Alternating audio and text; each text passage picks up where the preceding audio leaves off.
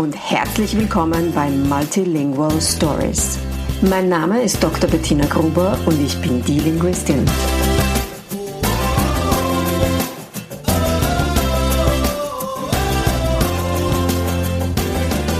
Ich unterstütze voller Begeisterung mehrsprachige Familien mit Herz und Verstand auf ihrem individuellen Weg, damit ihre Kinder alle Familiensprachen erfolgreich und mit Leichtigkeit lernen können. In meinem Podcast bekommst du sehr persönliche Geschichten von Mehrsprachigkeit aus der ganzen Welt zu hören. Lehn dich zurück und lass dich inspirieren. Hallo und herzlich willkommen bei der ersten Folge im Herbst nach der Sommerpause von Multilingual Stories. Ich freue mich riesig, dass du wieder hier bist. Und ich habe heute, ich weiß, ich sage das, glaube ich, bei fast jeder Folge, einen ganz besonderen Gast, aber Heute habe ich wirklich einen für mich ganz besonderen Gast, nämlich meinen Mann.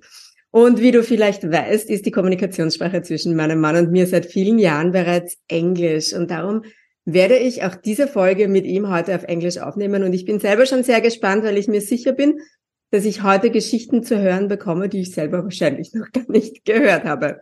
Also stay tuned. Und Hi, and welcome to my podcast, Multilingual Stories. Hi, Alexis. How are you doing? And how excited are you to be here? Hi, I am very excited to be here. I've been uh, following your podcast all this time. I've been listening to, you had to. all the other special guests. I am, I am so happy to be on the other side of the of the uh, interface. so, aside from being my husband, can you please introduce yourself a little bit to our audience? So, how did you grow up? Um, where have you lived? Which places? Um, tell us a little bit about yourself. Yeah, so I'm Greek. I grew up in Greece. Uh, after I finished high school, I went to university in the US. Uh, then came back for a few years in Greece, went to the, the Greek army like a, a, good Greek is supposed to. But then I then I went back to the US. I liked it there. I, um, I finished my studies, and I'm a linguist. I'm um, I I studied in uh, Philadelphia. Sometimes I can um, bring in some uh, some uh, Philly uh, expressions, Philly slang once in a while when when it, uh, when the time is right. Um, excuse me. And then I went. Uh, I got a, a, position at the Institute of Linguistics in uh, Utrecht. I lived in the Netherlands for a long time, um, until we met, and started a family, and eventually moved to uh, Vienna in Austria.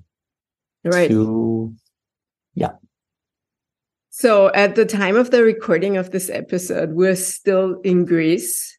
Um, and, you know, usually I start by asking about, you know, the, the past, but I would really like to start this episode with talking about the present. Um, so it's become a little obvious, I think, from what you just said that, um, you've been away from Greece for basically most of your life, um, at the end of the day. And we just got to spend um, roughly five months in Greece, in your former home, actually, where you grew up.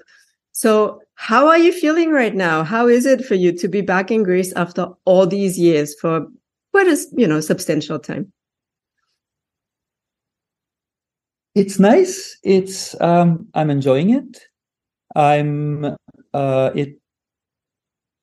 It's interesting to uh, to sort of be in Greece as a grown up, so to speak. I mean, you know, of course, I was grown up already, but as a as a young adult, if you like, in the in, in, the literal sense, not as a teenager. Um, you know, now I got a family. I got um, talking to other parents. Um, it's it's a lot of fun. We you know we it, we live in a sort of very typical Greek big city, dense urban neighborhood. Um, not a lot of green space. That's not good. But um, our kids, our kids go to school around the corner. Um, you know, we recognize we usually recognize someone when we're on the street. This is sort of a lot of fun. Um, you know, there is a uh, you know just within a one block radius there is a, a specialty cat shop. a brake store, uh, you know, auto brake store, auto detailing. There is, um, uh, I don't know, bathroom fixtures, Pharmacies. several hardware stores. Sorry, farm. Oh, oh, countless. Oh, yeah, in Greece, I mean, you cannot, you know, there's there. They're usually, you know, sometimes you find them side by side on the same block. Now, there's there's more pharmacies than cafe shops. Um, but basically, there's a lot of small businesses. The um, neighborhoods really are still very self-sufficient. That I'd forgotten how much so. So it's really nice to be here. I'm really enjoying it. Um, our kids have taken to Greek and Greeks like fish to water. Um, it was uh, it was really great that you know they could already understand and um, um, sort of look after themselves in Greek when we arrived. They were, I think, they were a little treading water when they when they got in school, but and it's really amazing to see the progress. Um, all of them, but specifically about school. So our older uh, ones have made with, um, you know, with writing and reading and their conscious grasp of the, uh, you know, of grammar and word forms. You know, they you know they, they you know they used to ask me sort of stuff that reasonably they didn't know and now it's you know then now i check with them they know everything it seems I particularly like the fact that both of them are now actually scolding you in Greek too. oh yes and they they've also learned how to uh, how to swear in greek they have indeed.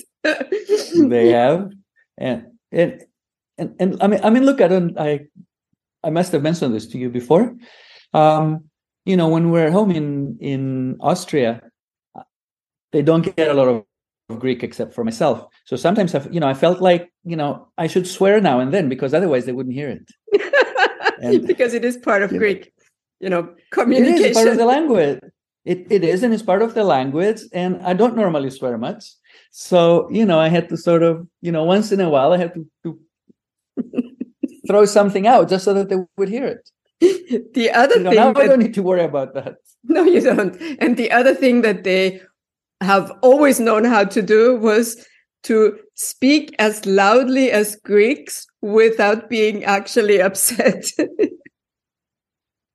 Yeah, I don't know if that's it. I think I think this is more like uh, uh, what's the word? Sort of indulgent parenting. I think I think all children would be very loud if their parents could tolerate it. Let's say and let them, you know. But you know, the other day I was actually this happened to me again. Um, I was at the the platia, like right outside school, and there was this dad talking to a mom, and there was this split second when I thought, "Oh my God, they're fighting," and they were not a couple. I mean, it was one dad and one mom, Mm. and they were not fighting. And it took me a split second to realize, oh no, no, wait, you're in Greece. No, they're not fighting. This is just emphatic talking. They're not fighting. They're Greek. Yeah. Yeah. so, um, you know, since you're sitting in um, in your parents' living room right now, there's one story that a lot of my followers actually know because I keep telling it over and over again because I find it so funny. But I would really like to talk um, about it with you. So. I still remember to this day when I was sitting um, in the living room for the very first time when when I came to Greece for the first time on the couch in the living room, and your dad was in his study, and somebody said something in English, and your dad couldn't understand it.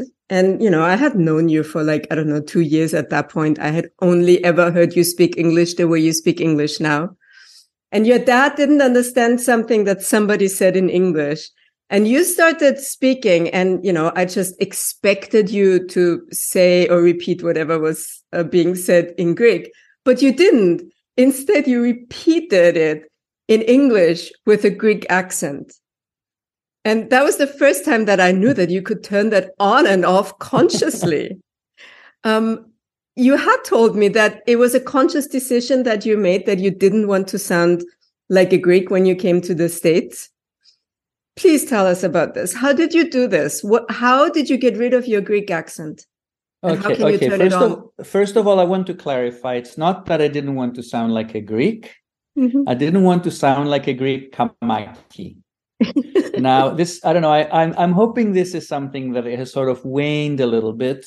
But once upon a time in in the Stone Ages, when I was young, uh, tourism was mass tourism was relatively new in Greece, and um, Kamaki, uh, the Kamakia were the um, sort of over tanned young men that would go around hitting on all the um, blonde tourists on the beach.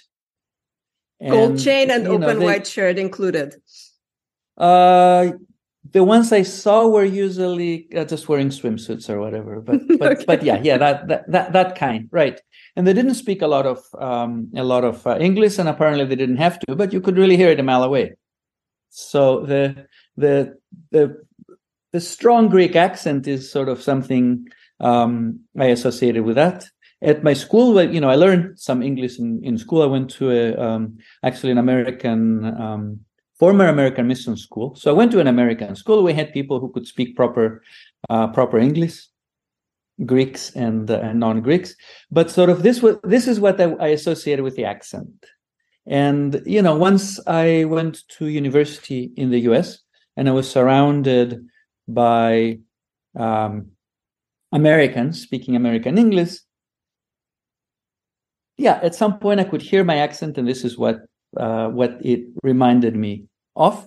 And you know, I didn't want to sound like that. Also, not you know, not also because I you know I felt you know that these people were pests and they were bothering people, and I didn't you know I didn't want to feel like a pest just for sounding like them. Um, so anyway, I don't I don't think I did anything consciously. It's just you know I was I was immersed there. Um, I have to say the US really agreed with me. I had a really good time, in the school was um, a uh, a really uh, a perfect choice for me. I had a very good time there. Um, I made friends. Um, there were coincidentally there were several people from my high school there, so it's not like there weren't any Greeks there, but they all more or less hung out together sometimes I would hang out with them, but my you know my my my circle of friends were Americans, so it just it just kind of happened by itself. I was also in the scheme of things, you know, I was I was pretty young, right? I was 17, 18 when I went there. So, you know, I don't I don't you know, I don't think there's any danger of my um my uh, German reaching any any any such level, even though I hear it uh, at home all the time now. Um, but yeah, but I lost can, the accent and then. But sorry. you can still turn it on. That's what I find so fascinating. Like you, turn it, you it to me, it seems like you don't even mm-hmm. think about it. You can turn it on when you need or want to. Um, not. I don't know to be honest. I don't think I quite turn it on. I can enunciate like a Greek. I mean, you you know, there's I don't know. There's English words in German, for example, that are part of German. And when you say them, even though you speak English, you will pronounce them like uh, like German words. So it's a little bit like that, but I don't think I don't think I do it quite. You know, there, I, I, I don't want to go into the linguistics, but there's various phonological rules that I probably do not follow that Greeks uh, that Greeks would follow. There's some things that are clear signals of a Greek accent, and some of them I throw in, and then it helps. But it really makes a big difference with uh, you know when hearing it because you know, if you're a Greek and you're hearing English, you can recognize the sounds of your own language better. You know, if you learned it as a grown up. I don't know if you know this story, but um, I was sitting sitting in a loud room, sort of at a big dinner, with uh, me and another Greek sitting on either side of an American, um, and the, the, other Greek, Marika, our friend, and um, she's trying to say something in English, and the American is not understanding. And I'm sitting on the far side and I can understand it simply because it's in it with a Greek yeah. accent. Yeah. So yeah. That's so so it helps. Yeah. Yeah, it helps for sure. Um, what kind of accent do you notice in our kids? And has the accent changed? I'm really curious about that. Has the accent changed over the past few months? Most definitely. Um, so you know our um, our little one every summer he would lose the accent in you know in a in a couple of weeks and and sound like a greek and he of course he did that he did that again i think. Our um, our girls by now i think both of them they sound they sound fine. I don't know. I'm i'm, I'm sure people can pick up that they have an accent but they no longer sound like for um, foreigners speaking greek not at all. It's you know they're doing not not not that i mind but i think that you know it's it's a lot more fluent a lot mm-hmm. more natural. Mm-hmm. um they also use it for a lot more things. So not only um not only are they finally doing me the the honor of speaking greek to me just whenever they feel like it but also sometimes when they speak to each other about things that are sort of location bound or Greece bound, they use Greek. Do you remember so, the times you know, when they would use Greek when they were in role play, like when they were still quite little, and they would use Greek yes. between the two of them in role play? That was so cute. I remember that. They stopped doing that. Now they're doing it again. Yes the first time our oldest one uh, spoke Greek, she was actually role playing nurse with my sister. Oh, really? The first, the first time, yeah, we we we got home. She went there. She started uh, playing, and out of zero, out of you know, not using any Greek, she was saying things like, um, "Does he have a fever? Really? Did he throw? Has has he thrown up? So he had to ask me what a button is or what how to say to press. And so, you know, said, yeah, press this if you need the nurse to come. Complex sentences out of zero. It's all in there. it's all there. Yeah, it's all there. Um, so here's the thing, you know, we just we are still in the middle of spending time in Greece and they're fully immersed in the language. So of course this is the effect that we're getting the thing that I also know is, you know, going, you know, the, the foundation that we managed to build here over the last few months with this, with this, you know, adventure that we went on, it's going to last a lifetime. I'm, you know, I know that it's going to last a lifetime. But I also know that, you know, once we're back and after a few months, German will be so dominant again that, you know, the Greek will change again and it will sound different again. The cool thing is that, you know, you can kickstart that anytime again. I mean, not you personally, but one can kickstart that anytime again.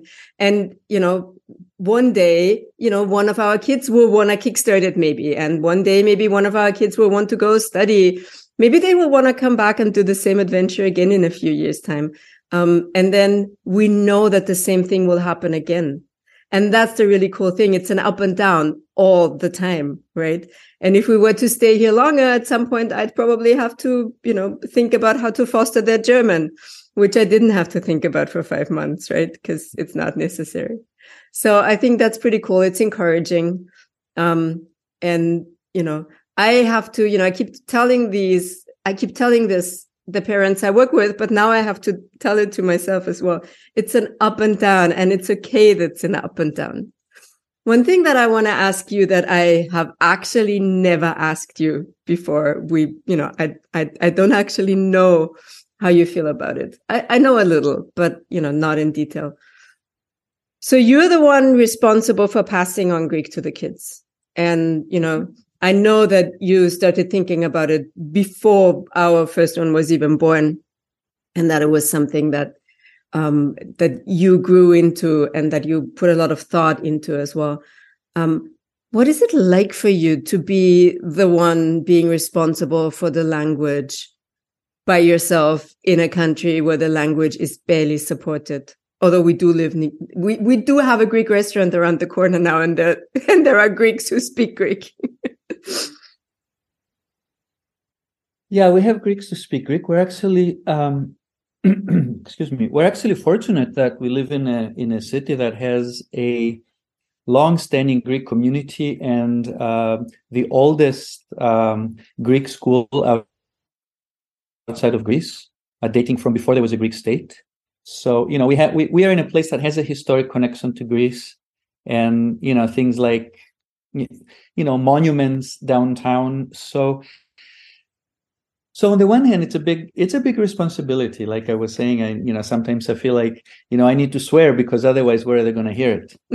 But um you know we're also very fortunate that being greek and speaking greek here is not such a strange thing strange thing that i have to worry about it being stigmatized or that something that people wouldn't see the point of speaking or wouldn't want to be seen or heard speaking. Um, when I was in the US, I met um, a lot of Greek Americans. And I think that, you know, certainly for some of them, this must have been different. People move to the US, uh, especially if they if they move as a family with kids, and their number one concern is to make sure that their kids speak English. Mm because they need English to have uh, chances in life, to you know uh, assimilate and so on. And you know sometimes depending on where people move from, the their heritage language is is seen as a problem. Actually, the same thing has happened is happening in Greece when people moved. Maybe not happening anymore, but a generation ago when people moved to uh, to the big cities from the countryside, the dialects, you know, they were something people made fun of.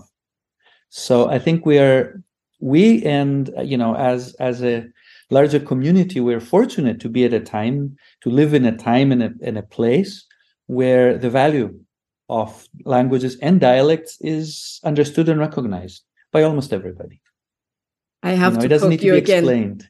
because I have to poke you again because you somehow avoided the question that I asked you. What is it like for you to be the one you know, being responsible for this day in and day out. What has it been like over, you know, our eldest is turning 11 mm-hmm. in two months, 11, by the way. um, like, you know, you've been doing this for 11 years now with, and, you know, a truly admirable consistency and continuity. Like you never falter. You, you never, you never switch. You never switch, right? Um, you always always speak greek and you you picked up speaking greek the second our firstborn was born. Like you never addressed her in english even though that was the dominant language for you at the point. It was completely natural for you to always speak greek with them. But there must have been times when you you know thought about it when you worried about it. Were there times when you felt like this was too much to you know to carry on by yourself yeah, on, I don't know. Maybe I'll disappoint you because yes, honestly, I felt, uh, you know, like I said, I was concerned about making sure that they will. Sometimes I was wondering if it would be enough, you know, because they were only getting sort of me, and for some things I just didn't know what to call things. Sometimes I would make something up. I would, you know, try to think of what I thought something were called, uh, and then sometimes a better term would occur to me. But the kids were stuck on the old one, on the original one that I used, and they, you know, they would insist on using it so I had to be careful. Um, you know, in one of your in one of your the your books by some uh, uh, Greek who grew up in Germany, there is something oh, yeah, about her grandmother sort of not knowing the right words for stuff. Yeah, it's it's part of what we have to deal with. But as far as doing it, um, I have to say, in, in you know, in the past before we had kids, I always found it really difficult to respond in a language different than the one you're being addressed in. Mm-hmm. So tandem, as they call it. I, fi- I find that really difficult. I just, you know, you there, there's a really strong um, uh, pull, I think, to just respond in the language that you hear. But I had an advantage that I started doing this. I was lucky because I started doing this before the kids could answer. and by the time they could speak, you know by, by by by the time any of them could could speak i was it was already a long established habit so it was no problem to continue it.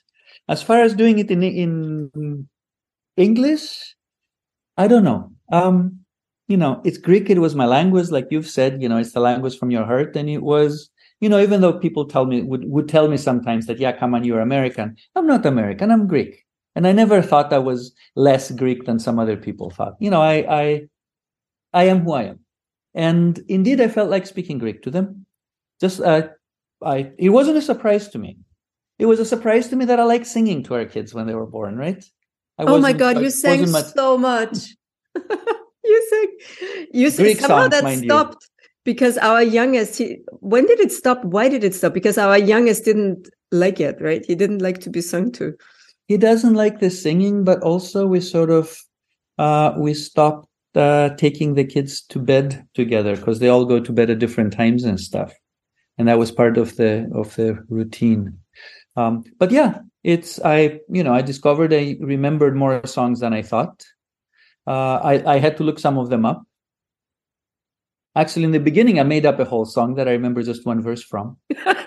you did. I didn't know that. oh yeah, the one that goes "Peraston Beracambo." I used to sing this on You're the bicycle. kidding? You made that up? oh yeah, I had Oh, no yeah. idea. and later, and yeah, and later. Well, this part I didn't, but then I didn't know what else. This is the all I remember actually. This verse is all I then remember.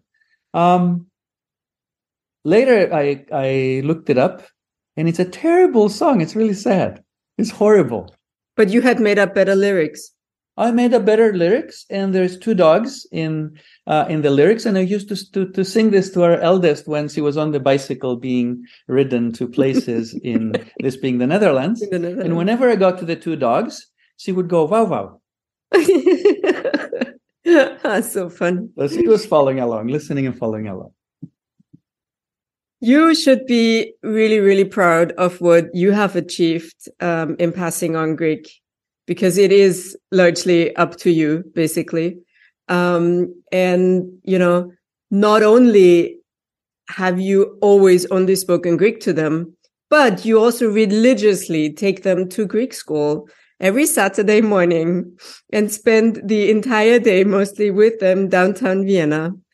Um, and of course, that's an advantage that we have being, you know, I'm, I want to say close to a Greek school, but I know we disagree a little bit on the distance and the length, but it's an effort to do Within range, within, Within reach range. of a Greek school. Yes. Yes. And Actually- in fact, again, I want I, I want to repeat this. It's a it's a famous historic Greek school.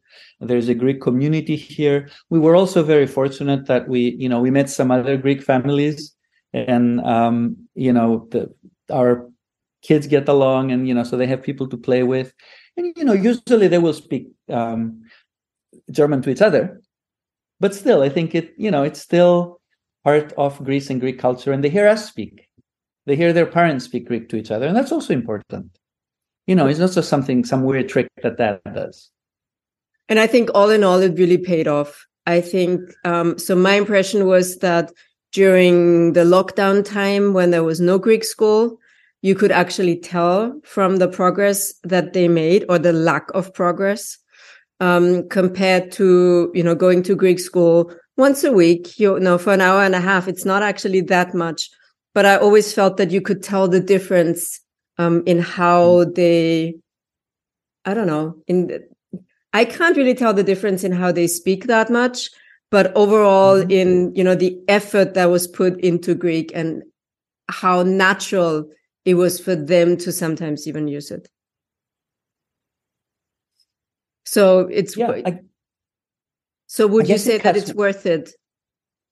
oh, it's definitely worth it. I guess that you know the the lockdown it cuts both ways because our little one spent more time with his dad that way, That's and that true. paid off. But I mean, it's you know, it's not like you get to to, to choose and say, you know, do I want to raise raise my kids in lockdown or not? You know, I mean, you shouldn't. So um, no, but Greek school overall is definitely paying off. Yeah.